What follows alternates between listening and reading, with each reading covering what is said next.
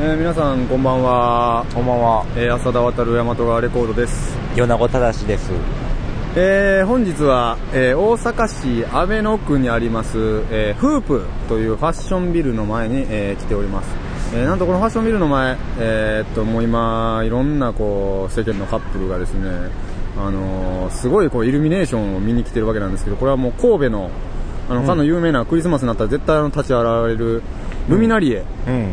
を彷彿とさせるような、あの、毎年もう今年でやめますわ、言って。やめますわ、もうお金ないし、ややめますわ、言うて、どんどん拡大していってる、このルミナリエあ。のな、せこうんあの、みもうあかんやめますの靴やみたいな。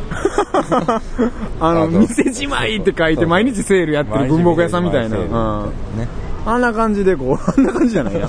こう今、そのフープっていうね、地方のね、安倍野っていう街の中に、こう、すごいイルミネーションが立ち上がってて、こう、クリスマス気分ですね、僕らも。そうやね。なんかテンション高い放送をお届けしてるわけなんですけども。無理から。どうですか、ヨナ君。クリスマスとかはいかがお過ごしで？クリスマス、僕、あれやわ。あ音楽活動してるかもしれわない。かっこええやわ、ミュージシャン休む暇ないね。うん。うん。クリスマスはね。ほんま。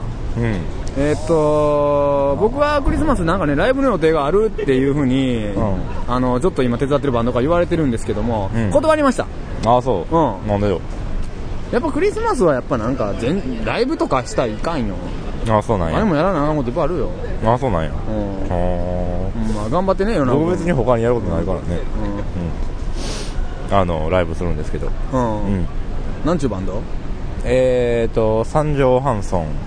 と野戦病院。うん、うん、そうそう。うん。知ってますわ、そのバンド。うん三条ハンソンと野戦病院。これは、あの、彼氏はゲイっていう曲を、前々前回ぐらいに放送しましたけども、その三条ハンソンですよね。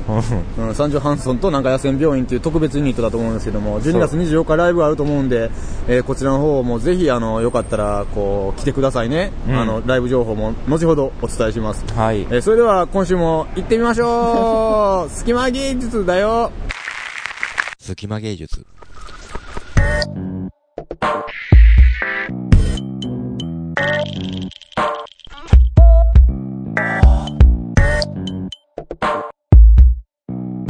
いやー、寒いですね。うん、いや、でも今日そんなに寒くないやん。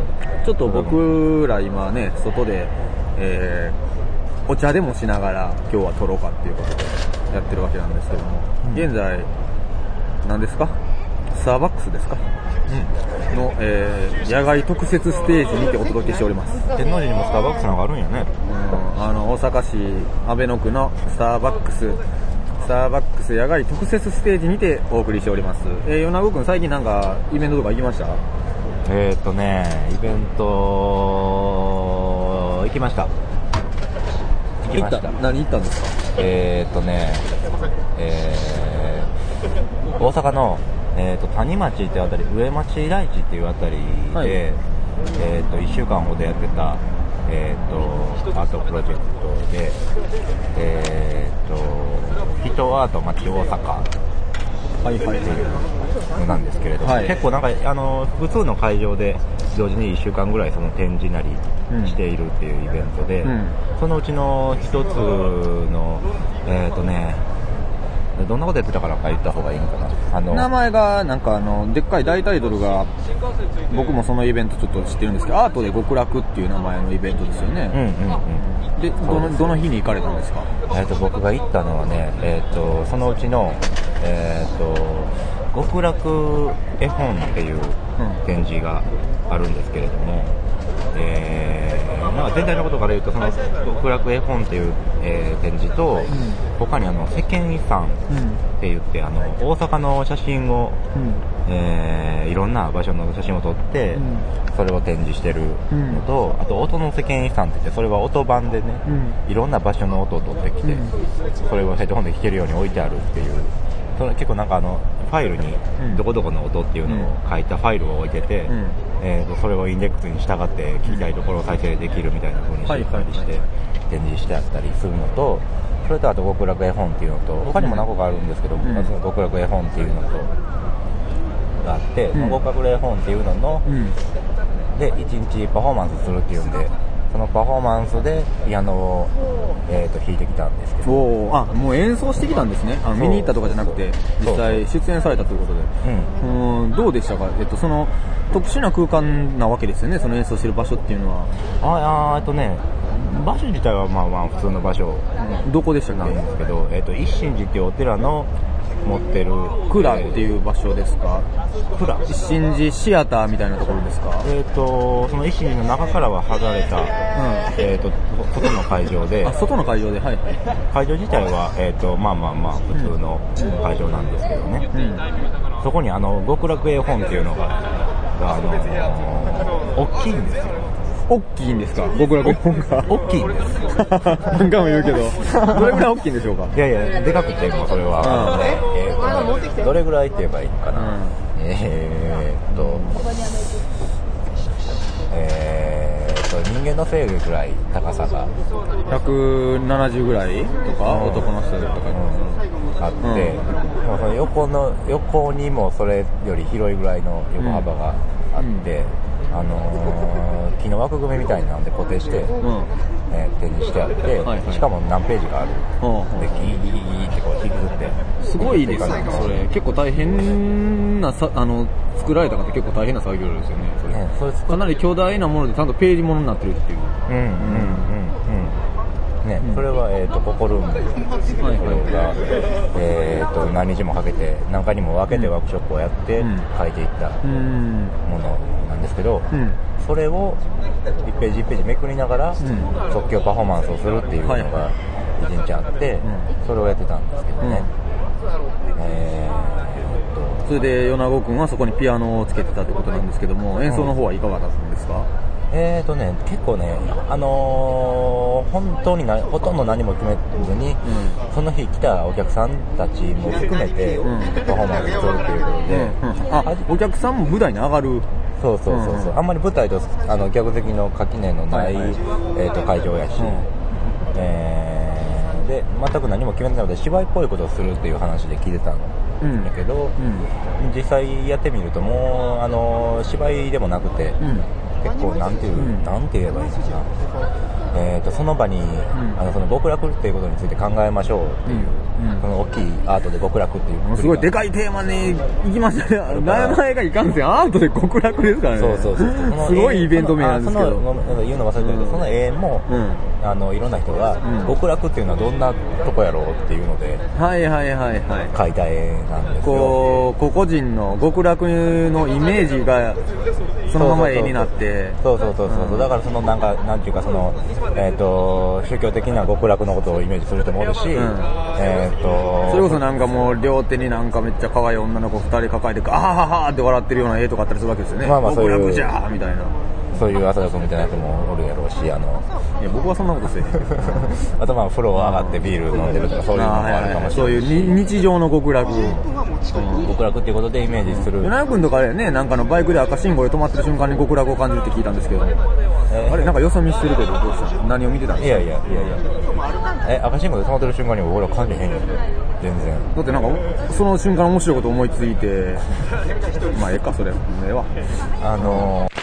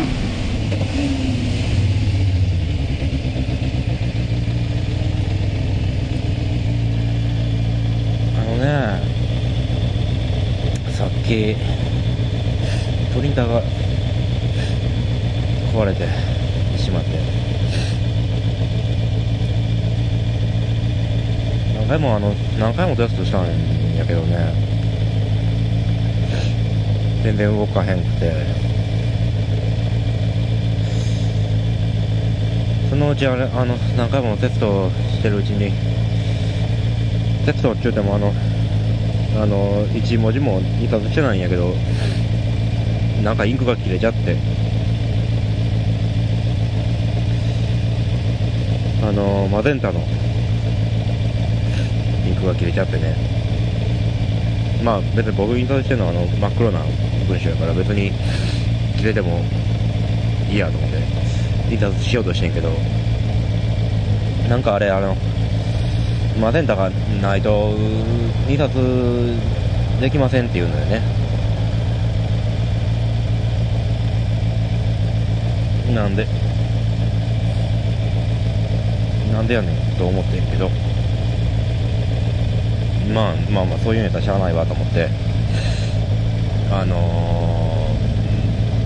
ー思ってんけど、ただでもこれ今、あの、そもそも壊れてるわけで、君は、君はそもそも壊れてるわけで、あの、もし毎日、このマゼンタを仮に買ってきたとしても、やな、君は、あの、もしそれでも動かへんかったらどうすんねんと、プリンターに、今すごい怒って出てきたんやけど、あの、お前その、もし、お前はええわ、お前はええけれども、もし、マゼンタ、その新しいマゼンタのことをちょっとでも考えてみたことあんのか、お前と。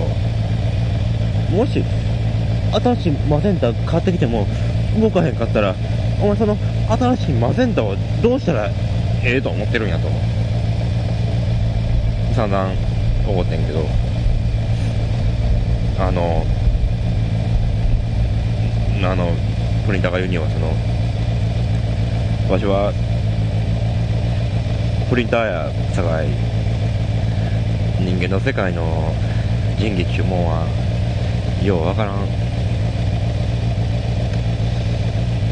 ただ、今、一つだけ言えることは、マゼンタを交換してください。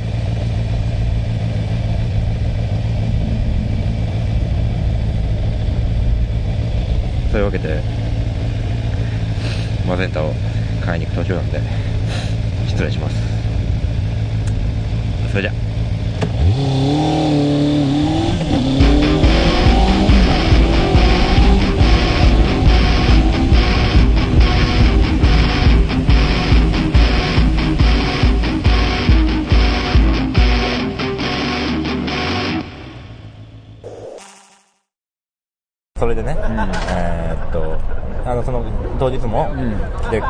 くれたお客さんとか含めて、う極楽っていうのについて何か極楽とはっていう書き出しでなんか書いていってもらって、それを読み上げたりとか、そういう結局パフォーマンスになって、で、その演奏してる時に、ん。米子くんなりの極楽の解釈というか、うん。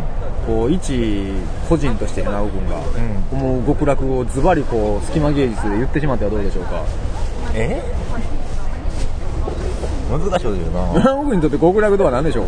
いや、その時もね、だからその、考えるでしょ？でもそういうテーマで演奏してたら。いやいや、それは考えたんやけどね、うんそれはでもね、あんまりもう言葉にし尽くされへんなっあていう感じがしますけどね。あなるほどね。僕にとっての極楽はね、大和川にね、大和川っていうね、日本一汚い川にね、ドラムセット投げ込むことですわ。ガーンって投げ込むことが極楽やね。まあそうなんうん。や。まあ、はっきりしてんねんだから僕目的が。じゃあ、いつかできたらいいな、それは。うん多分30年ぐらいかかると思うわ。あそんなかかる？大変なことやもん、だって、事業として大変やもん、やっぱ。助成金取ってこなあかんやろ？あー大和川にドラムセット投げ込むってなったら。ーで、大体そういうので、やっぱりこう、福祉環境系の助成金を取ってきて、まあ200万規模とかで取ってきて、やっぱり、投げる、ドラムセット投げるまでにまず体力作らなあかんから、うん。その体力を、えー作るためにフィットネスクラブにかかる費用とかがそのまま助成金の、あそんな金が入ってるんだ。うん、50%の助成率の中にそういうのも入ってくるんで、やっぱ結構大変やと思うんですよ。大和川に、大和川っていう日本一汚い川、そもそも30年後に日本一汚いかどうかもわかんない中で日本一汚い川にドラムセット投げ込むっていう行為これ日本一汚い川であることが重要なん日本一汚い川にドラムセット投げ込むことが重要なので、だからやっぱ大和川はいつまでも dirtiest、dirtiest でいいてほしい。 the dirtiest でいてほしい。急に真面目に戻りますけど、アートで極楽の中で、世間遺産っていうのをさっき言ってた、ですよね、はいはいはいあのいろんな音、いはい。いろんな場所の音っていうのが、僕ちょっとそれに関わっている作家さんで小島さんとはいう方おられるんですけども、はい。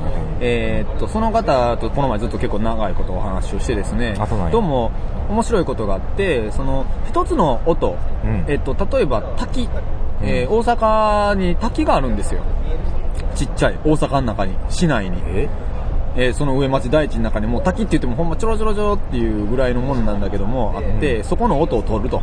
うんで、取るときに、えーと参加者例えば6人いて、せーのでテープレコーダーの録音ボタンを押してそれぞれの位置から取るの。うん。で、一応テープなんで伸びたりとか、ピッチのズレもあるんで、同時に取った音を再生してもやっぱり微妙なズレはあるんですけども、うん。その取った音を、まあ、6人って、例えばって言ったんですけども、5.1チャンネル、うん。サラウンドシステムうん。で、えー5チャンプラス1の6人分をうん、その配置にして、そのテレコを置いて再生した時に、すごい面白い、変な時間軸もずれたサラウンド感が出るらしい。うん。っていう話をしてて、もしあの、お友達同士でテープレコーダーとかを持って、なんかの音を同時にせーので再録音ボタンを押して、それで後でサラウンドシステムみたいな感じでこうぐるっと囲んでですね、うん再生したらなかなか面白い効果が得られるということが分かったテープレコーので。ダーやから結構。うん、なんか音伸びててずれていくし、それをまあパソコン上の編集者にもするらしいんやけども、うんそのずれっていうのがもう何とも言えん気持ち悪さで面白かったりもするっていう話を、えー聞きました。だからぜひなんかそういうことを世間遺産でもなんかそういう風な発見があったよっていう話を聞いたので、なかなか、えーっと前のね、ヘッドホンとかマイクの話もしましたけども、えーステレオ放送でお届けしております。えーステレオ放送で、えーお届けしております。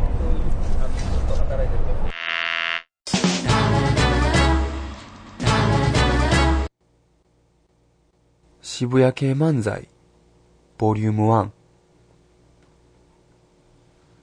どうも、小山田圭吾です。どうも、小沢健二です。二人合わせて、フリッパーズギターでーす。小山田くん、山田くん。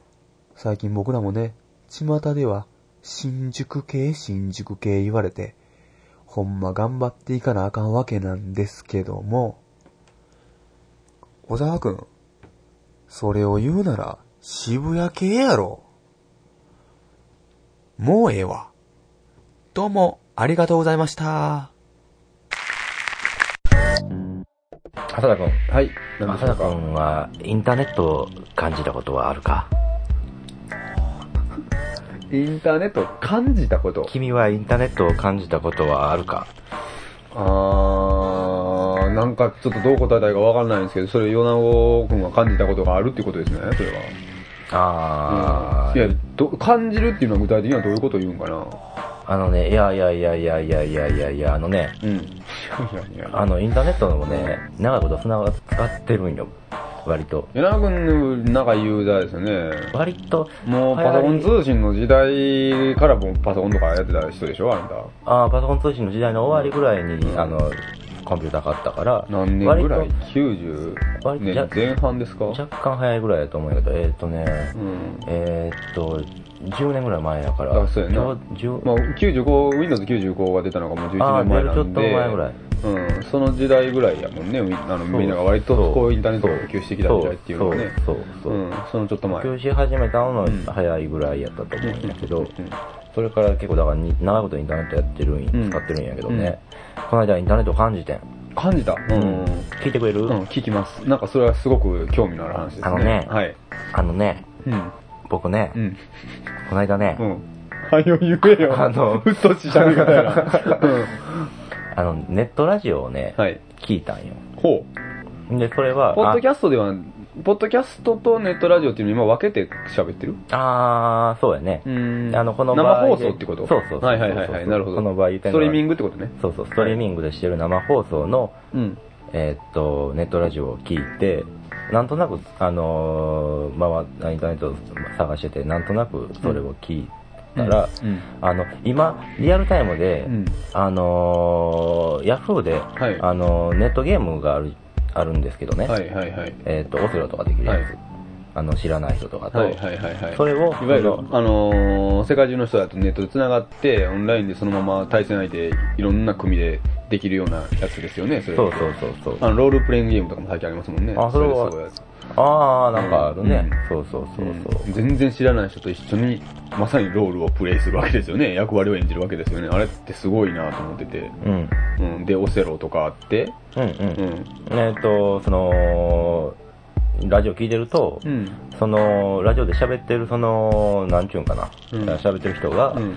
あの、オセロ100番勝負って言って、うん。その、誰、聞いてる人とオセロ勝負していくっていうのをやってたんよ。ほん。のラジオで。うん。あそれ面白いじゃないかと思って、うん。ヤフーのそのオセロのところ見に行って、実際にやってんの見てて、うん。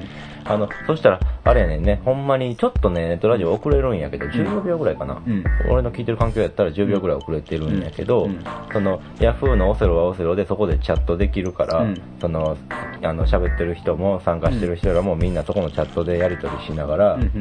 えっ、と、ラジオからはその10秒ぐらい遅れて、うん。その、あ、クソーとか言ったりとかさ、うんそのあー、間違えたとか言ってるのがうん。聞こえてきたりうん。してて、うん。ほんでそこに、あ、これ、俺ね、普段ね、うん。その10年ぐらいインターネットやってるんやけどね、うんあのー全然知らん人とコミュニケーションほとんど取ったことないね。なるほど。はいはいはい。例えば匿名の掲示板とかに書き込みとかしたことなくて、うん、僕も結構ないですね。2ちゃんとか、2チャンネルが結構流行った時期とかも、あのーミクシーにしても基本的にはあんまり匿名の人に自分からまあ友達になろうって言ったことないし、うん2チャンネルに直接書くことも結構なかったので、あの割と、なんていうかな、ああいう匿名で入れるようなコミュニティサイトとかっていうのはもう完全受けてやったんですよ。そうやね、僕もなんか情報、特定の情報を探してて、あの、なんか有益な。ことが書いてあったら見るっていうぐらいで、書き込んだこと一切なくて、うん。そんな僕がなぜかね、つい魔が差して、うんこれ参加したろうと思って、おーなるほどほん。であの、その、オセロの人が終わるのを待ってて、うん参加ボタンガーって連打したら入れたんやんか。うわすごい。インターネット感じるね。その話はすごい。そうそううんほんとしたら、あの、僕のその、ヤフーのニックネームが出て、うん。そのオセロの番に、うん。ほんで10秒ぐらい遅れて、あ、次は何々さんかって言って、うん。そのニックネームを呼ばれて、うん。ラジオで、うん。あ、なんか今これすごいインターネットや、これと思って、うん。あの、それで、しばらくそのオセロをやってたんうん。ですよ。で、やるたびにいちいち、うん。その、あの、向こうは喋ってるし、うん。あの、その他のリスナーが、リスナー結構ね、うん。常時何十人か、結構なんか人気のあるところで、うん。常時何十人かはずっとチャットにもおって、うん。あの、その、なんかやりとり、やってる、指してること、内容についてやりとりがうん。あったりとかしながらこう進んでいって、ほんで、あのー結局僕、オセロめちゃめちゃ自信があってんけど、うんあのー小学校の時、オセロ2位やったから、うん。あの、なあの何で2位なんやねん。小学校内でか。うん。あの自信あってんけど、負けうん結局、うんオセロ負けてしまった。あ、げてしまって。すごいなと思って、これ。うんあのね、えっと、インターネット感じた瞬間思い出しましたよ。僕あ、そう。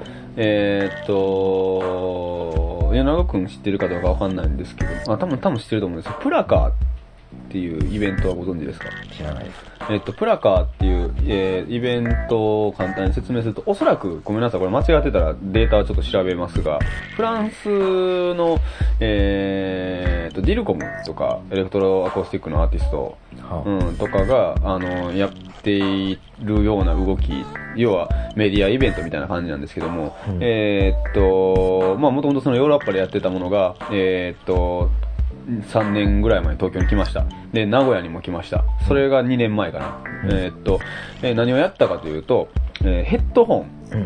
会場にうん。いっぱいヘッドホンがあって、ん。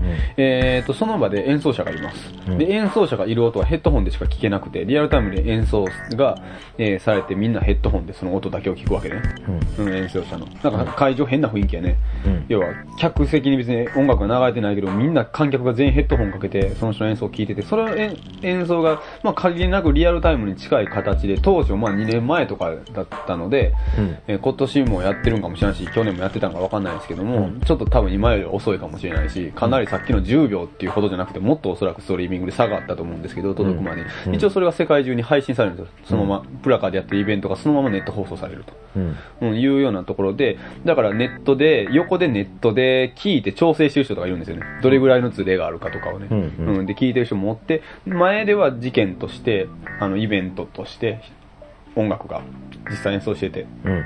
それを観客はヘッドホンで聞いてて、それがしかもネットで流れてて、他の場所でも受信できるっていう環境が、まあ、プラカが作った、えっ、と、まあ、メディアイベント、音楽におけるメディアイベントみたいなことやってて、なんかそれは結構僕インターネット時代的な感覚をすごい感じたもうインターネットやで、朝だイインターネットやで。ね、ほんま。インターネットやで。最近結構僕、連れがね、えっ、と、面白いことをやってて、うんえっ、と、要は最近あの、Google マップとか結構まあ流行ってるというか、うん。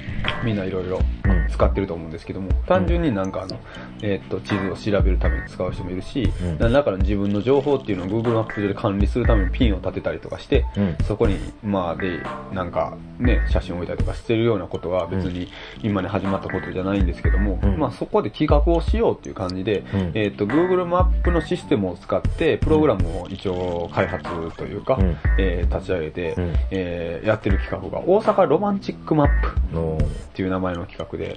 えーっと、要は、あの、Google マップのシステムでコミュニティ、ね、あの、ソーシャル、なんですか、あの、 mixi みたいな、ネットワークうんコミュうんネットワークみたいなことで、要はそこにサインインして、パスワードとか持ってる人間がサインインしたら、えーっと、それぞれ自分の、えー例えばよ、例えばね、はい。ここで恋人と別れたとか、うん。えーっと、例えば、うん。河内な、大阪やったら大阪府河内長野市のどこどこ公園にピンを立てて、うん。そこの写真をた立てて、うん。5年前のことだったとか日記を書いたりね、ここで恋人と別れたとかね。うん。で切ないよ。うん。そんなん。うん、いきなり切ない例を出したけども、うん例えばやで、これは。うんうんで、ある人は、他の A さんは、えー例えば淀川のの上とかにこうピンを立てて、ここにで電車が、電車で淀川を通る瞬間にロマンチックを感じます。切なくなります。例えばその川を渡る瞬間に自分の頭の中ではエリック・サティがなって響くんだ、うん。みたいなことを書いたりとかね。うん。そういうふうないろんなこう使い方ができる。ロマンチックっていうものを一つの遊びとして共有してみんなでこう地図上に動画とか写真とかテキストを貼っつけて、うん。お前そんなとこがロマンとロマンチック感じてんのとか、お前そんなことでこんなことやってたんか、ははははみたいなね、うん。うん。ことをやってるね、うん。えー、連れがおってですね、うんえーなかなかなんか、そういった企画、地図の、インターネットのそういう地図のシステムを使って面白い企画とかっていろいろ考えれるんじゃないかなと、ちょっと思ったりもします。あ、書き込んでるんや、それは。うん、いや、僕は書き込んでない。僕も見てるだけ。いやいやいや書き込みたいなと思うんですけどね、ロマンチック派なんで。あそうやね。うん、関西ロマンチックス代表じゃないけど、今代表って言いかけたけど、いつから代表になってんって話で。うん。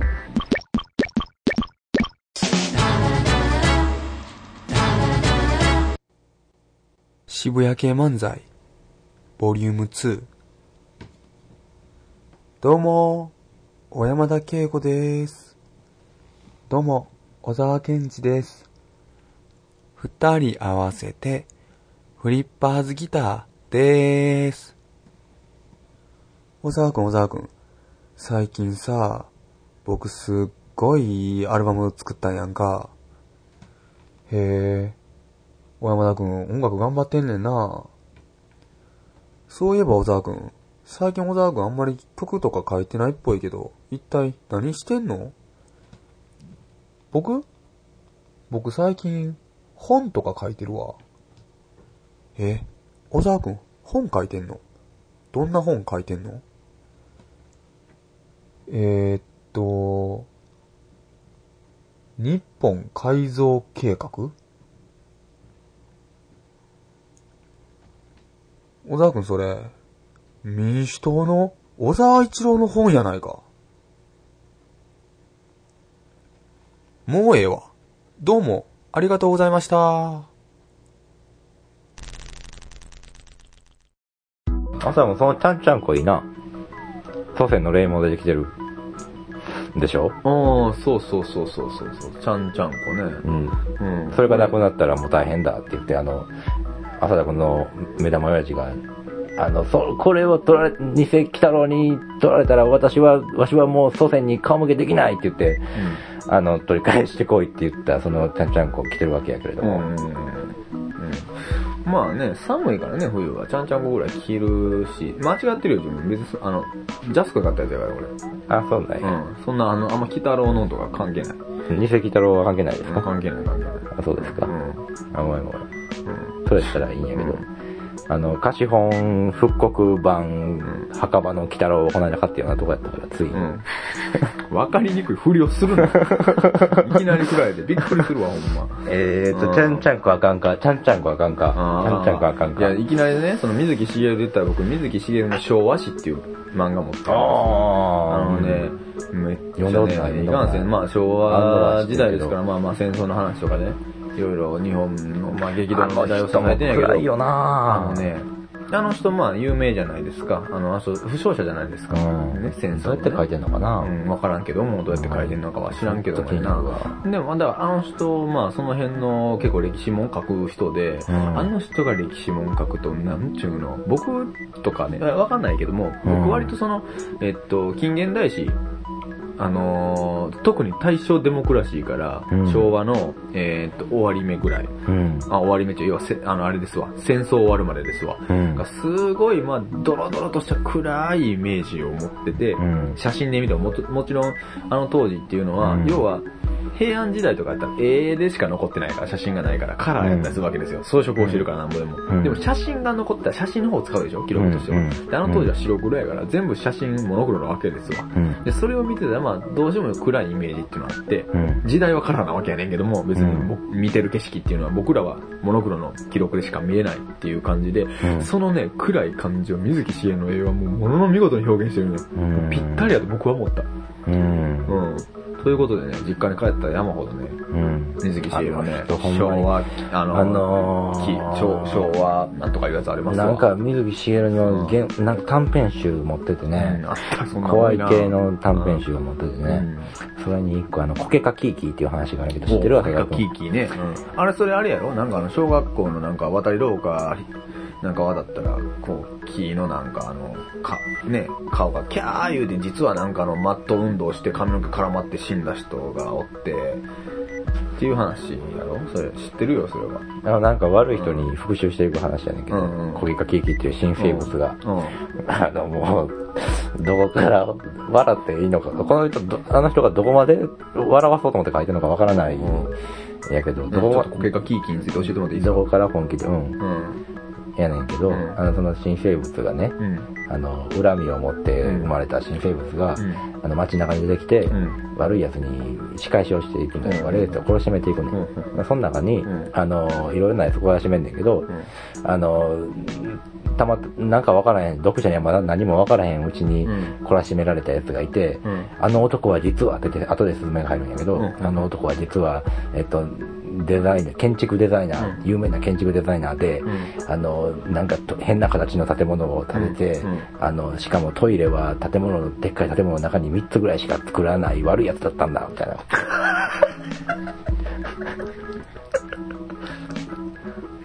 説明が入って、笑かそうと思ってんのか、あの、面白い。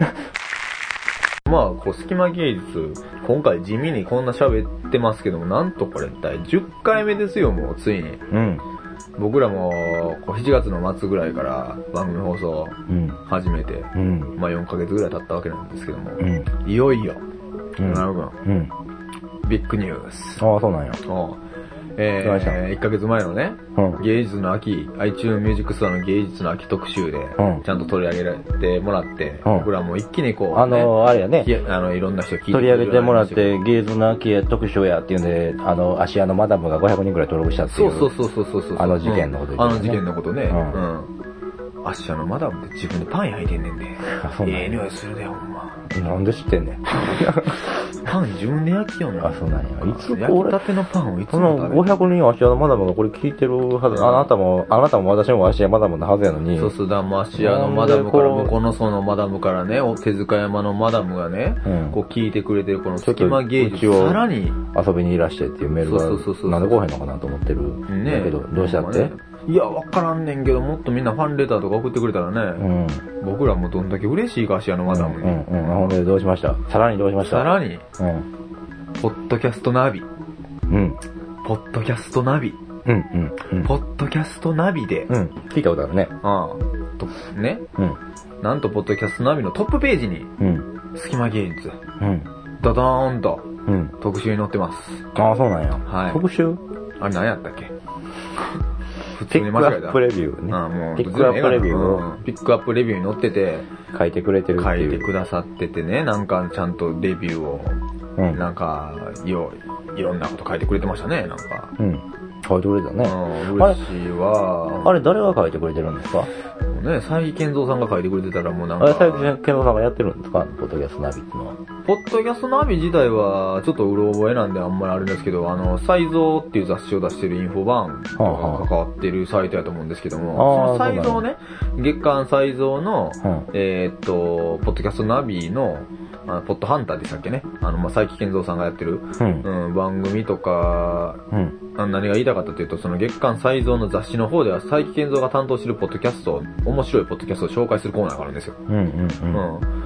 なんかそことかにね、僕らもこう取り上げられたら、これはもう、ドドーンともう一気に噂の真相とかと繋がっちゃったりとかして、一気になんか、繋がろう一気になんか、最近何？あの、安倍晋三さんがなんか、ようわからないアパグループの社長の女の人となんかどうだろうか、一気にそこまで行くんやで、僕ら。ああ、そういや。、才蔵と繋がるってことは、噂の真相の元編集長の岡留さんと繋がるってことですよ、これは。うんうん。岡留さんと繋がったらもうそのままもう、安倍晋三まで行きますよ。ああ、そうなんや。これはそんなとこで安倍晋三。うん。いや、僕らも安倍晋三と繋がるパイプができてきたなと、ひしひしとこう感じてるわけでございますけども。ああ、そうなんや。はいああ、それは嬉しい感じですよね。うんびっくりしたわ。自分なんか、あんまりあれやろ、政治とか興味ないやろ、自分なんか SF ばっかり見ていつもなんか。あ、僕めちゃめちゃ政治に興味あるで。あらほんまに。ん安倍晋三のポッドキャストも登録してるで。あの、あの登録しただけで強化してないけど。うん。どうなんあれ？僕聞いてないけど。で僕もしょあの登録しただけであんまり。ほんま。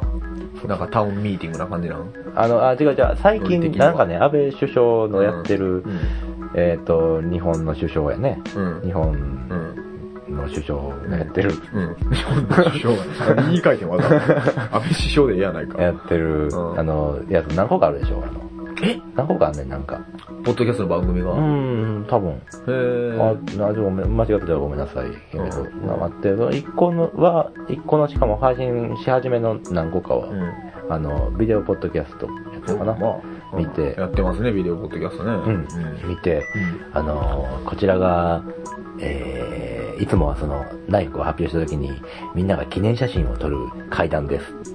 とか言ってうん、紹介してて、リポーターの人がなんかついててね、うん女の人がうん。どうでもいい話を。割と、割と僕らもあまり言われへんぐらい、まああの、僕らとあんま変わらへんぐらいのどうでもいい話を話をね。してて、うん。いかんせん、ポッドキャストナビのね、サイトのあの、トップページに載ってるもん、あの、あなんでアーティストの世間話って書かれてますからね、僕ら。ねでもそ世間話ですわ。それぐらいの勢いで安倍晋三も割とどうでもいい話をどうでもいい話。びっくりした。そこでお前らが写真撮るから、そんなことは知らんと。それなそんな官邸の中案内されても、みたいな。他の人にしてもらっても一緒やし、みたいな。そんなと思ったけど。米子大臣ご立腹じゃないですか。う んまあ、そんな、そんなフレンドリーな雰囲気作られても、ってね。まあね、必死なんですよ。彼らはフレンドリーなイメージ作るために。うん。あ、ね政治にはうるさいもんね、おそらくねえ、。うるさくないよ。ややこしい人みたいなこと言わんといてくれ。いやいや、政治には何、二言目にはリベラルやな、リベラルやなっていう。言うてない。あ、そういえばようさ俺に前も、ややこしい人みたいな こと。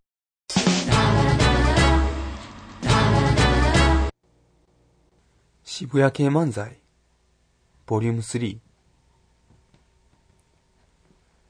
どうも、小山田圭吾です。どうも、小沢健二です。二人合わせて、フリッパーズギターでーす。小山田くん、山田くん、どう？最近、タカ子ちゃんとは、うまくいってる？小沢くん、タカ子はな、俺が今まで出会った女の中で、ほんま最高の女やわ。申し分ないで。そっか、満足してんねんな。ってことは、小山田くん、僕、マリナちゃんと付き合っても、ええか？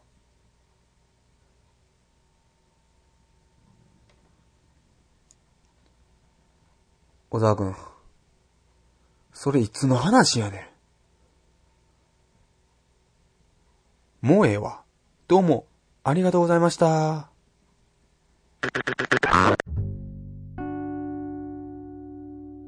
えーと、曲紹介のコーナーです。えー、今日紹介するのはですね、えー、五大悟のモンキーマジックっていう曲でして、えーっと、これは西遊記っていう、えードラマで使われた曲なんですけれども、えー、モンキーマジック、モンキーマジック、モンキーマジック。あのモンキーはい。それ、今曲紹介撮ってんねん、浅田くん。それはちょっとあれやろ、ジャスラックに言わなまずいやろ、自分。そんなゆそん、え、なに、そんな有名な曲かけてもいい番組になった、なってたんこれ、いつの間に？あれ？今日の曲、五大悟の違ったっけ？モンキーマジックじゃなかったっけ、ん今日の曲。違うと思うよ。ガンダーラやったっけ？まだそっちの方がな。そこへ行けば、あの、後ろで、ちゃんとね、なんかあの、楽曲紹介のコーナーでちゃんと流れてる、あの、BGM までなんかセットされて、そういう編集もちょっともうなんかええから、ちょっとこっから元のコーナーに戻して、いつもの曲かけてくださいよ。あの、ちゃんちゃんちゃんちゃんちゃん言うて静かなのやめて。はい。ちょっと、あ、元の音楽流れましたね。はい。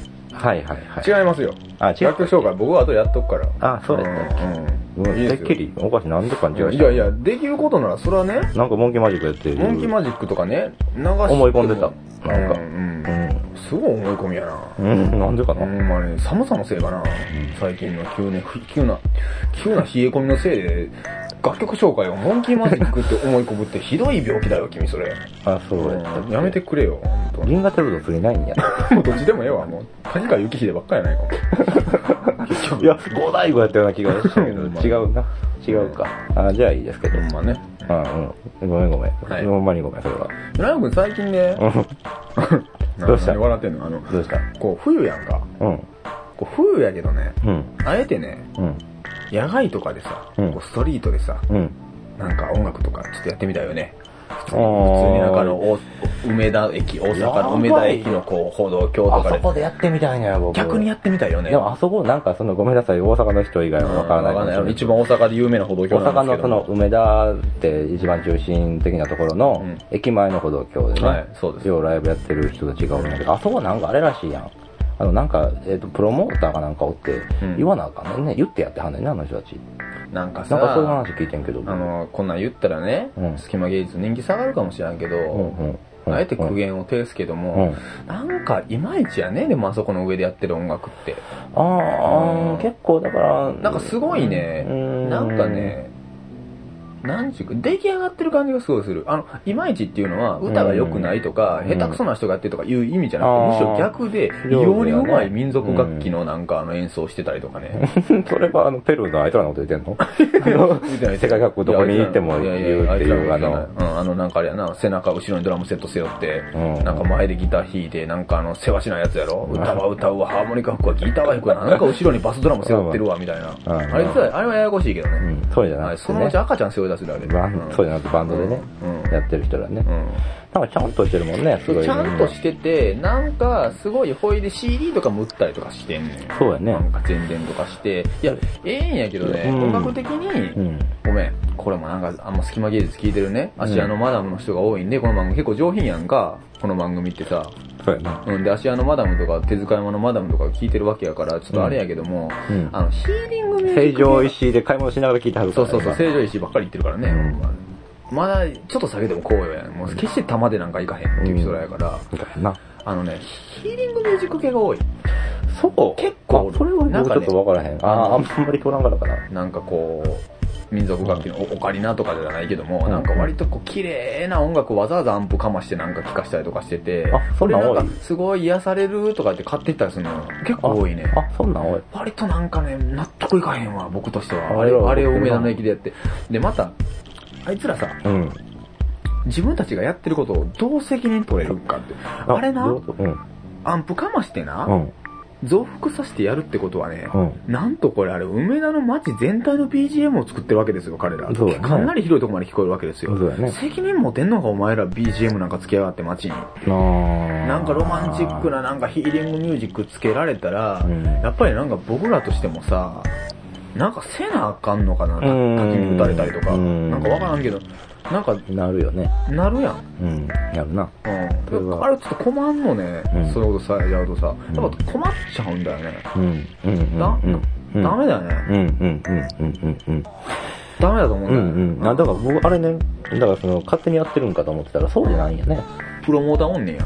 うん。だってあの、なんかプ、ロモーターって。その結構大きなその今言ったように梅田の結構うん。広範囲に響くだけのアンプを持ち込んでさ、うん。そのアンプ動かすためにもちろんあのなんて発電機を持ち込んでやってるから、あんなんやんの大変やねんなと思って、しかもあんだけ用意してきて、うん。場所と時間が勝ち合ったらどうすんねんと思ってたら勝ち合ったらなんかね、変な不協和音の音楽が生まれて逆におもろいんかもしれないけど、なんか綺麗にそこだけ一人勝ちしたりしてるやん。うんなんでお前だけやってんねん。そうそう。だからあれなんかやっぱ成立してるなんかそういうのあって言ってやって、政治や。やってんねんて。政治や。安倍や。そういう風に聞いたけど、安倍やで。安倍が出てくるか、急に。政治って言って急に安倍が出てくるか、浅田君。うん、ここで組閣した時に、うんこの歩道橋でうん後ろにこうストリートミュージシャンと共に一緒に写真を撮るんですよみたいな説明が入るんちゃうそこで。やっぱり、うん、いまいちやったけどね今のは、うん、無理からやったし、あうそうごめんごめん、あの全然キレ味悪かったなよう分かってる。カットしてくれてもいい、ん。今のところ、多分なんか今ポッドキャストナビで評価一気に下がったと思う。一気になんかあのもう4ページ置くぐらいまでいかなあかんぐらいになったと思う今飲んでね。うん。アーティストの無駄話にあ無駄話や、世間話が無駄話に変わったと思うわ、今の。うん。無駄口みたいになってるかもしれない。無駄口ってひどいやん。ひどい言われようだ、みたいな それはないよ、みたいなね、うんことになってるかもしれんけど。うん。はいはいはいはい。なんか言いかけたよね、さっき。いやえそうその何？プロモーターのところで僕話遮ったけども。ああ、いや、プロモーターがいるらしいんやけどね。うんうんいやー、そんなはんもう、そういう仕組みやって知らへんかったから。うんうんいや、じゃあ、野外でライブやりたいなとは僕思ってんねん。あ、思ってんねや。うん。で、実際僕、梅田の、あ、そう梅田の橋の上で僕、音楽演奏したことあんねん。うん、ラストはね。うん。そうそう。あのね、えーっと、割と一緒に時々うん活動してる、えーっと、小田寛一郎っていうミュージシャンがうんいて、うん。えーっと、彼と二人いて、うんえーっと、その、外でうん。演奏しようっていう、もう、そこで演奏しよっていうのをやうみたいな。やってて、うん。楽しそうなユニットやな。あの、山登って演奏したりとか、うん。えー、街中で探して演奏したりとか、うんうんえ地下街で演奏したりとかする中で、うん。梅田の橋の上にも行ってんけど、うん。あのー、なんかフリマかなんか出てんだよね、あそこの橋の上に。出てるね。勝手に売ってるなんか絵売ったりとかしてそうそうるしな。そう。そのに並んで演奏したことあるわ、そういえば。うん。怒らへんかった？で、怒られへん、もちろんそんなん出てるぐらいやからね。うん。全然怒られへんけど、うん。もちろん音量そんなに出さへんかったし、怒られへんかったけど、一回隙間芸術でもね、うん。何らかのこうスペシャルで、うん。梅田のね、橋の上からうん。実況中継をお届けしてますっていうのやってみたいですね。楽器とか持ち込んで。うん。うん。うん。ここはもう勝たんと。うん。もう、そのもうでっかいアンプリファーでやってるような奴らにちょっとギャフンと言わせるうん最高の音楽をうん。やってやろうやないか。うん。うん。うん。うん。やってやろうか。うん。うん。あ、いら怒ってんな、今日は。そんなことないよ。うん。うん。そんなことないな。何もあの、切った方がいいこれ。えーイベント、えー情報コーナーです。えー今回、えー僕の方から、えーお届けするのはですね、えー世界で最も熱いイスラエルダンス、えーその最も熱い、えー二人をっていうようなコピーがついてます。えー中東との集中的文化交流事業、イスラエルダンスナウというイベントのご紹介をします。えーまあ、もう何度もイスラエル、イスラエル言うてるんで、イスラエルのダンサーが来るんだなっていう、そのコンテンポラリーダンスのイベントなんですけども、えーこちら横浜の赤レンガ倉庫と、えー大阪のフェスティバルゲートにありますアートシアター DB で行われるんですけども、えっ、と、大阪の方を、えー紹介します。えー日程がですね、12月20日の、えー20日の水曜日、えー6時半会場、7時開演、えーで、えー次の日の12月21日の木曜日も、えー全く同じ時間で、えー会場開演です。えーこれはですね、えー前売り3000円、当日3500円となってまして、出演者が、えーサハルアジミダンスプロジェクト。えーの公演と、あと、レナナラズダンスグループ。この2組の、えー上演があります。えー計4つのプログラムに組まれているということで、えーちょっと楽しそうだな、ということで、えーこちらの方を紹介いたします。えーそれでは、米子くんは。えーと、僕の方からはですね、えー12月5日から18日まで行われる、えーイベントなんですけれども、えーアートといえば宇宙ということで、双子座流星群が来るんですね。えーと、くん、おかしなこと言うよね。双子座流星群が来るんです。えーっと、冬はね、あの空気が澄んでて、あのー夜も長いですし、はい。あのー特に双子座流星群っていうのはこの時期双子座が一、あのー一晩中ずっと空に出てるので、非常にあの観測しやすい流星群で、あのー深夜になるとね、月が出てきてしまうんで、深夜になる前に日変わる前ぐらいが見頃なんですけれども、はい。えーっと、14日の9時やったかな？14日の9時が多分一番、あの、極大といって、うん。一番流星が、あの、降り注ぐ時なんですけれども、うん。その時が、あの、おすすめで、あのー天気が悪くなければ、非常にあの、いい、観測条件のいい流星群なんで、あのーこの、今回のイベント情報としてこれはぜひお伝えしようと思って、あのー皆さんで、冬の寒い中、空を見上げてみてください。はい、えー、隙間芸術、ついにあのーアートの領域から星までいやいや、行ってしまったということです、ね。いやいや、もうこれはもうアート。それは言うとかなあかん。いやいやもうもちろん言うとかなあかんね。ね。で、長くん自分のライブの情報とかは？えっ、と、僕自分のライフは、えっ、とね、えー12月24日に、えー梅田ハードレインっていうライブハウスで、えー、三条ハンソンっていう何回か前にはい。曲を流した、彼氏はゲイであの有名な。えー、三条ハンンソンのバンドはい版ということで、えーっと、一緒にライブをします。えー、オープン6時半、スタート7時で、えー、前売り1800円、当日2300円。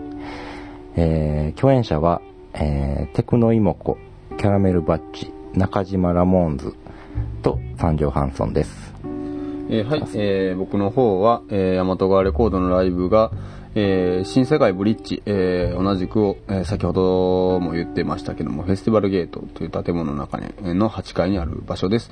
えーそちらで行われる、えーイベントで、えー出演が、えー NON、えーさん、えー村で疫病流行るさん、すごいバンド名ですね。これどんなことするんでしょうか。あとまあ私、大和川レコードと、あともう一組出る予定だそうです。えこれは音楽ライブイベントです。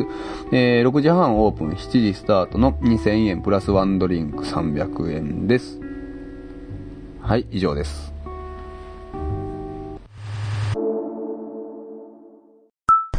はい、えー、隙間芸術お送りしてますけども、えー、なんと、今日は、えー、ゲストを今、私と直くんの、えー、真ん中に迎えております、えー、第4回目の放送で、えー、おかけしました、えー、アーティスト、桜井智之さんです。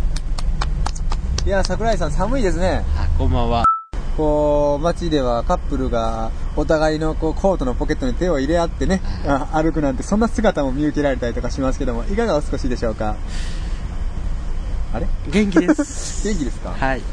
こう、桜井さんあの、ラブソングとか歌ってはりますけども、はい。ラブソング歌うときは、こう、どういったイメージでラブソングをこう書いたり歌ったりしてるんでしょうかね？気持ち悪いな 本当に。やっぱりラブソング歌ってる人にはこうね、こうラブソングを歌ってる人の意気込みみたいなのをやっぱ聞いときたいなと。なんか純粋にこう、気持ちをこう、うん。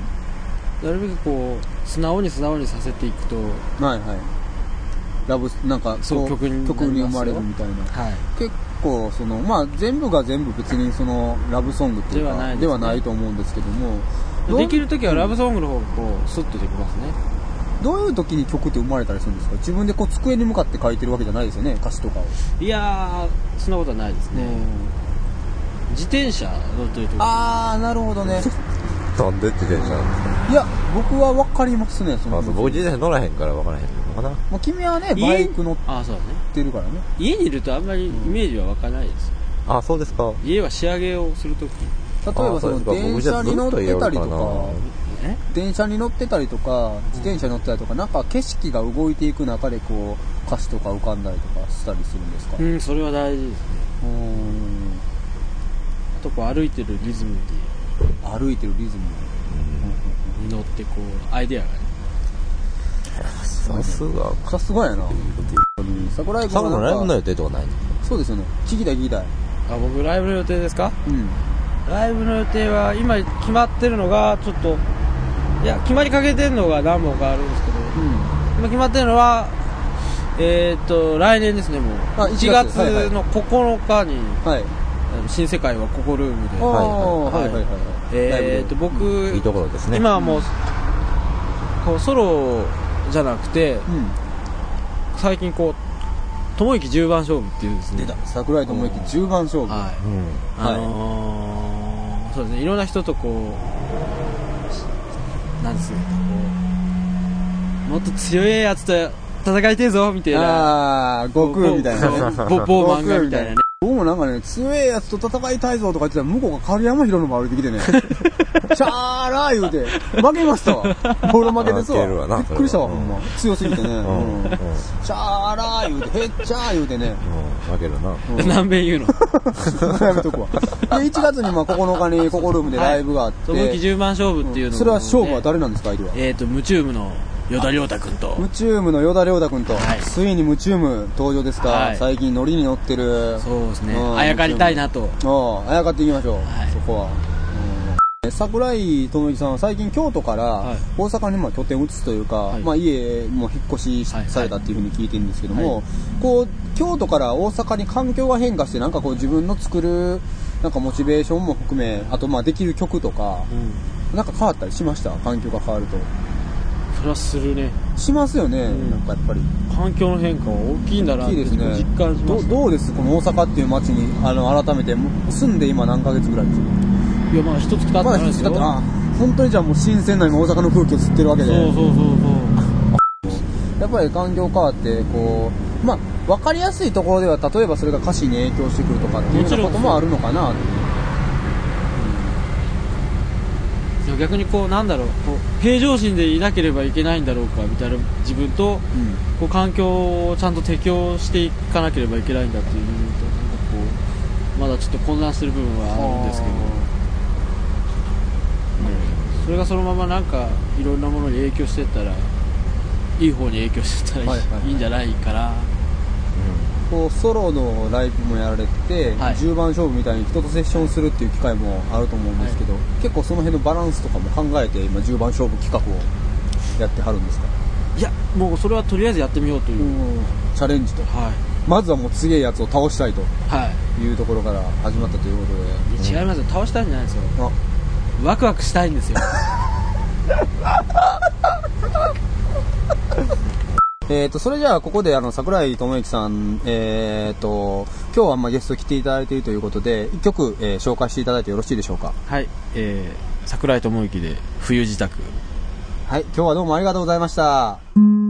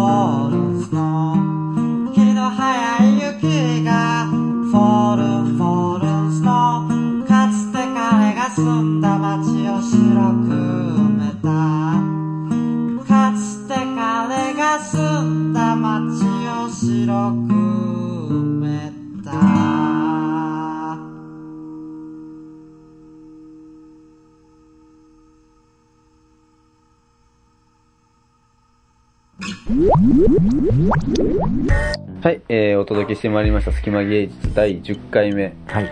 えー、今回はもう10回目ということで、はいえー、10回目を、えー、少々ちょっと記念しまして、うんプチ記念しまして、うん。えー、ちょっと長めに特別編としてお届けしてまいりましたけども、いかがだったでしょうか？いかがだったでしょうか？はい。ちょっとね、まあ、長すぎるとかいうことがあるんやったらね、うん。あのー、あの、文句をねメールで送ってくれたらいいんですけど、うん長すぎてムカついてる方はここまで聞いてないっていう。まあそうかもしれんね。いや、あんまりちょっと長すぎたポッドキャストナビのね、トップページでもあの、アーティストによる長すぎる世間話みたいなね、あ書かれちゃったりとかしてね、長すぎる無駄口みたいな。好きやな、自分それ。ちょっと言い過ぎたな。ううんん。ごめんごめん。長すぎる無駄口は本当に、もうそれレビューしてくれるなっていう。ひどい番組、ひどい番組だって話になる。こいつらひどい番組だよって話になっちゃうからね。なあ、レビューしといて、そんな。デビューしてくださんのはありがたいけど、長すぎる無駄口っていうの。きついなぁ、もう、へこむわ、みたいな話それはへこむなぁ。それはへこむわ。本当に。しかし、あの、日本人なんで、やっぱりここは、うんこう季節の、あのね、うん気候の話とかでこうちょっとしてみますけども、最近寒いですね。寒いね。ほんとね。寒いね。